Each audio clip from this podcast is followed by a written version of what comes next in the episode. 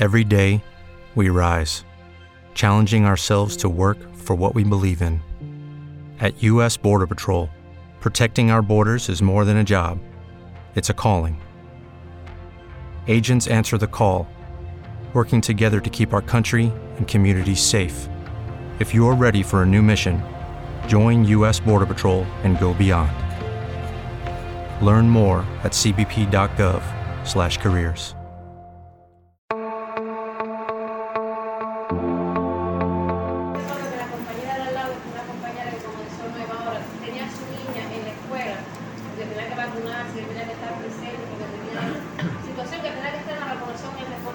la niña. Estaba herida también. Y la recuerdo, la niña sangrando, ella que tiene veintitantos niños del primero, primero tres, y yo con los míos médicos no sé qué no me cabían. Bueno, cogimos todo en la escalera, mi miedo era que me ocuparan los niños que son los más pequeños, los pasaran por arriba. Ya cuando bajé, se me perdieron tres niños caballeros. Y entonces ni podía dejar los que tenía solo para buscar aquello y no sabía qué hacer. Y ahora me entero que tres compañeras que trabajan aquí fueron las que me apoyaron en eso, por aquí, fueron ellas. Digo, policlínico, veo que había niñitos de primer grado que le estaban dando juntos. Hubo uno que se portó valientemente, ni lloraba, ni gritaba. Fue terrible y yo, los niños, los niños, la presión se me subió, me sentía muy mal, pensé realmente que había perdido el ojo, pero los trabajadores nuestros, con ayuda de ustedes, realmente logramos que no hubiese una pérdida humana, ni de trabajadores ni de. Eran los testimonios de las maestras de la escuela primaria Concepción Arenas y es que tras el lamentable incidente de este viernes 6 de mayo en el Hotel Saratoga, una de las prioridades fue preservar la vida de los niños que estudian en los centros educativos aledaños. Así quedó plasmado en las historias recogidas por los jóvenes reporteros de Cuba Debate, quienes llegaron prácticamente a unos 40 minutos de la explosión. Así han dado seguimiento todo el tiempo al siniestro que ya reporta 40 fallecidos para mantener además actualizado a nuestro pueblo sobre las labores de búsqueda y rescate. Por supuesto que aún queda mucho por contar y en las 3 del día les informamos. A ver, fue la gente llorando, la gente que dice que era una bomba, la gente no, gente, porque además no había pestagar, sonó cerrado y la gente no le asociaba que pasara nada de accidente y más esta zona que está tan complicada. Escuchamos a Johanier Sierra Infante, presidente del Tribunal Provincial Popular de La Habana. La gente empezó a llorar y llorar, entonces había muchos padres puestos locos llorando, grita- corriendo porque no encontraban a los niños.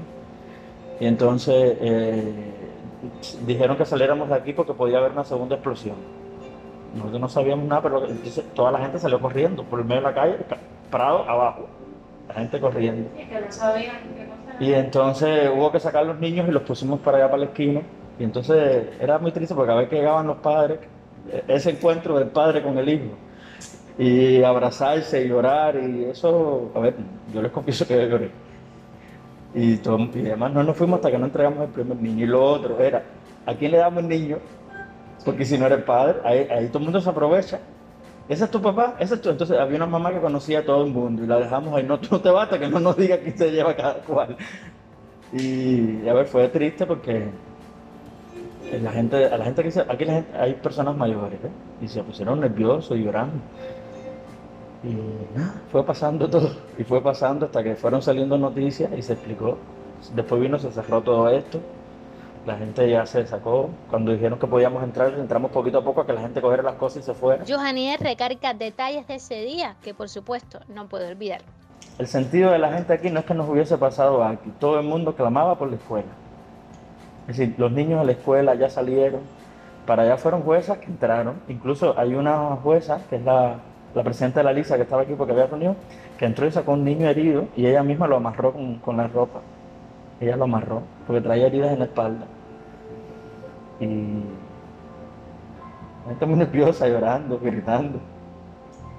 Me llamó mucho la impresión también, me impresionó mucho también que en medio de todo eso, todos los constructores acá adelante, los constructores venían formados corriendo, formados, uno detrás del otro corriendo, así. por en medio de la gente. Uno le abría vía y era corriendo, corriendo, corriendo. Largas filas de cascos y así para acá. Venían corriendo para acá. Y las ambulancias, los gritos. sí. Fue triste. Agradecemos a Andy Jorge Blanco por hacernos llegar este emocionante testimonio del presidente del Tribunal Provincial Popular de La Habana. A propósito, Andy es uno de los periodistas de Cuba Debate que le ha dado seguimiento a este lamentable incidente desde prácticamente el momento de la explosión. A su lado ha estado la colega Karina Rodríguez, quien nos compartía los audios del principio, me refiero a las declaraciones de las profesoras de la escuela primaria con los que abrimos este podcast y ahora Karina nos propone escuchar a uno de los héroes de la jornada, Edel Llopis, entrenador de la canina. Me entero inmediatamente, a veces uno, yo no sé de redes sociales, como te explicaba, no creo mucho en eso. Yo sé que ustedes viven eso, pero me llaman un soy guajiro, yo sé. Eh, yo me imagínate rápido, yo vi un derrumbe, rápido, eh, alito a la gente que es un derrumbe que hay que salir urgente. A todo esto no sabía que era la observatorio. Yo pensé que era al lado una, un apartamento. Ahí, pero ya lo, ya, normal, como cualquier otro servicio. Pero cuando yo llegué aquí a Reina, ese aquí, Montes, cuando vi eso aquí, era esto. Eh, me, me vino, lo primero que me vino a la mente fue Valle Ecuador. Un terremoto, grande de magnitud algo súper grande. Lo que me iba a imaginar era, sido por una explosión, ¿tú me entiendes? Un accidente que, te, explico. Una cosa, además, en este país, que, como tú puedes ver, la seguridad es una cosa que está por encima de todo. Este país podemos tener muchos aciertos y desaciertos y, y mucha insatisfacción o con muchas personas que no están de acuerdo con muchas cosas, pero aquí eso sí hay algo que aquí tú, más o menos, tú puedes tener un poquito de tranquilidad, es lo que se llama eh, tranquilidad ciudadana. Bueno, y ahí, como dice, bueno, para arriba la caliente, como decimos buen cubano, ¿me entiendes? Ya, empezamos a, trabajar desde el viernes.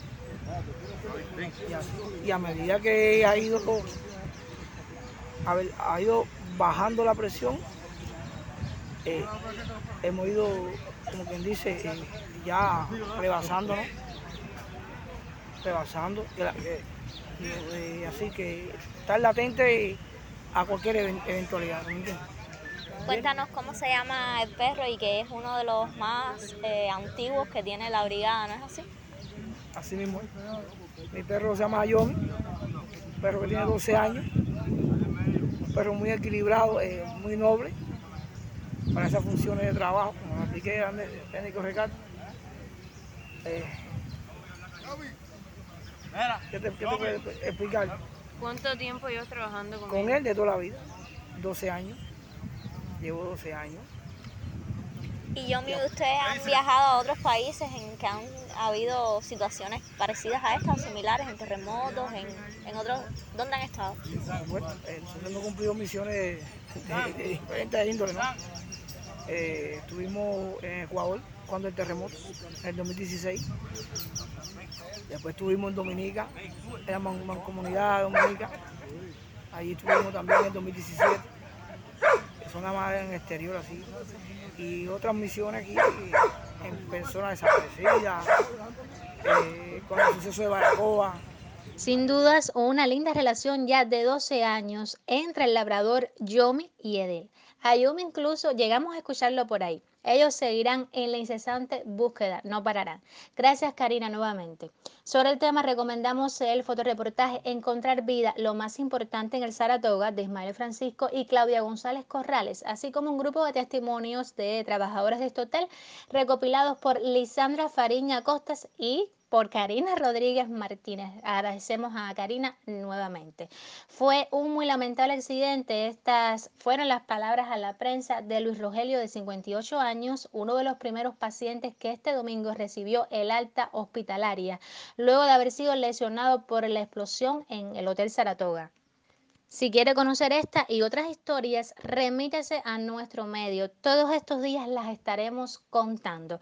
Ahora sí pasamos al habitual resumen informativo de las 3 del día.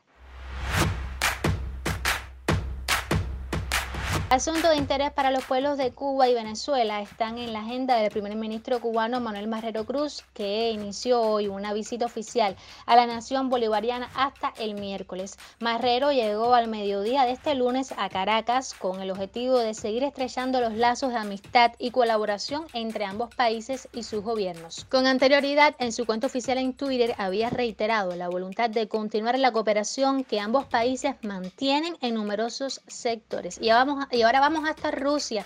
Y es que la federación de este país celebra hoy la victoria de la URSS sobre la Alemania nazi en la Gran Guerra Patria. Recordemos de 1941 a 1945, un conflicto derivado de la Segunda Guerra Mundial en el que perdieron la vida más de 25 millones de soviéticos. Hoy la celebración se hizo con un gran desfile militar en la Plaza Roja Moscovita. En su discurso por el Día de la Victoria, el presidente ruso Vladimir Putin abordó la reciente operación militar de Rusia en Ucrania y refirió que Rusia dio una respuesta preventiva a la agresión. Putin mencionó también las amenazas que creó la Organización del Atlántico Norte OTAN alrededor de Rusia. Luego del desfile, junto a un grupo de héroes de la Gran Guerra Patria, depositó una ofrenda floral en la tumba del soldado desconocido. Más detalles en Cuba Debate. Y ahora informamos sobre el ámbito deportivo, específicamente el béisbol. Y es que el lanzador de los vegueros de Pinal del Río, Erly Casanova, fue elegido como el jugador de la semana.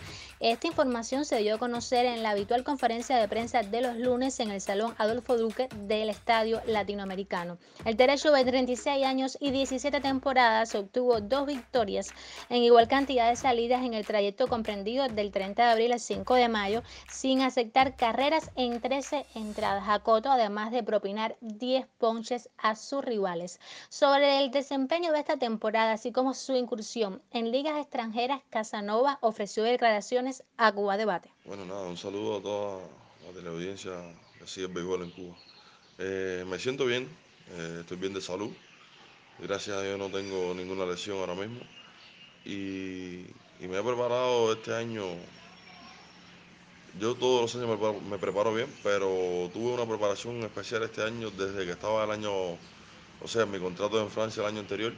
Comencé la preparación completa para participar en el campeonato allá y asegurar por lo menos la primera etapa de la serie nacional. Y creo que, que salió el fruto, ¿no? Y me siento bien. Estoy tratando de dar lo mejor de mí y aportar todo lo que pueda al equipo y, y seguir ayudándolo hasta, hasta que pueda ir a cumplir mi contrato. Específicamente sobre el contrato, quizás que, puedas aclarar a la afición hasta ahora mismo. Bueno, eh, sobre el contrato nada, eh, ha habido algunos retrasos con el tema del visado y, y, entonces por eso todavía estoy acá, pero yo espero que se resuelva rápido con la ayuda del club, de mi club allá en los Barracúas de, Montpellier, la Federación de, la Federación Francesa de Béisbol y Guadeporte, que es quien o sea, quien es el intermedio de mi contrato, mi contratación con ellos, ¿no? A través que la hice traje de creo que con ellos y con la ayuda de todos podemos, podemos lograr eh, que esos contratiempos se eliminen lo más rápido posible. Entonces es posible que si, si pasa ahora entre los ocho, ya si se da eso, no deberías, no deberías estar, ¿no? Quizás no. Yo pienso que, que si se resuelven todos los problemas con el tema avisado y eso, no creo que, pueda participar en los playoffs. Pero bueno, me siento contento porque creo que aporté algo para, para poder lograr la clasificación si es que llegamos a clasificar. Que yo espero que sí. Espero que los muchachos sigan, sigan apoyando uno con otro y, y que el equipo siga ganando los partidos que faltan. Gracias, Serly. Sin dudas, honras con tu desempeño a ese grande del béisbol cubano que es el señor pelotero y valga la redundancia, Luis Giraldo Casanova, de quien tendremos también próximamente una entrevista en Cuba Debate. A propósito, ya casi pasamos a la segunda fase de la 61 Serie Nacional, solo quedan algunos juegos pendientes. Repasemos muy rápido la tabla de posiciones, específicamente los ocho que se van dibujando en la clasificación.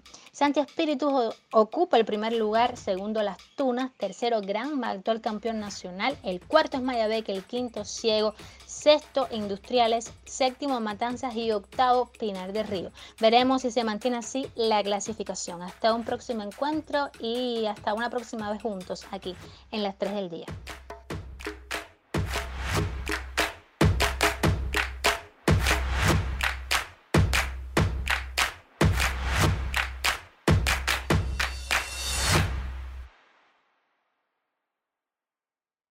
Judy was boring. Hello. Then Judy discovered ChumbaCasino.com. It's my little escape. Now Judy's the life of the party. Oh, baby, Mama's bringing home the bacon. Whoa, take it easy, Judy. The Chumba life is for everybody. So go to ChumbaCasino.com and play over 100 casino style games. Join today and play for free for your chance to redeem some serious prizes. chumba ChumbaCasino.com. No purchase necessary. Void where prohibited by law. 18 plus terms and conditions apply. See website for details. Judy was boring. Hello. Then Judy discovered ChumbaCasino.com. It's my little escape. Now Judy's the life of the party. Oh, baby, Mama's bringing home the bacon. Whoa, take it easy, Judy. The Chumba life is for everybody. So go to ChumbaCasino.com and play over 100 casino style games. Join today and play for free for your chance to redeem some serious prizes. ChumbaCasino.com. No purchase necessary. Void where prohibited by law. 18 plus terms and conditions apply. See website for details.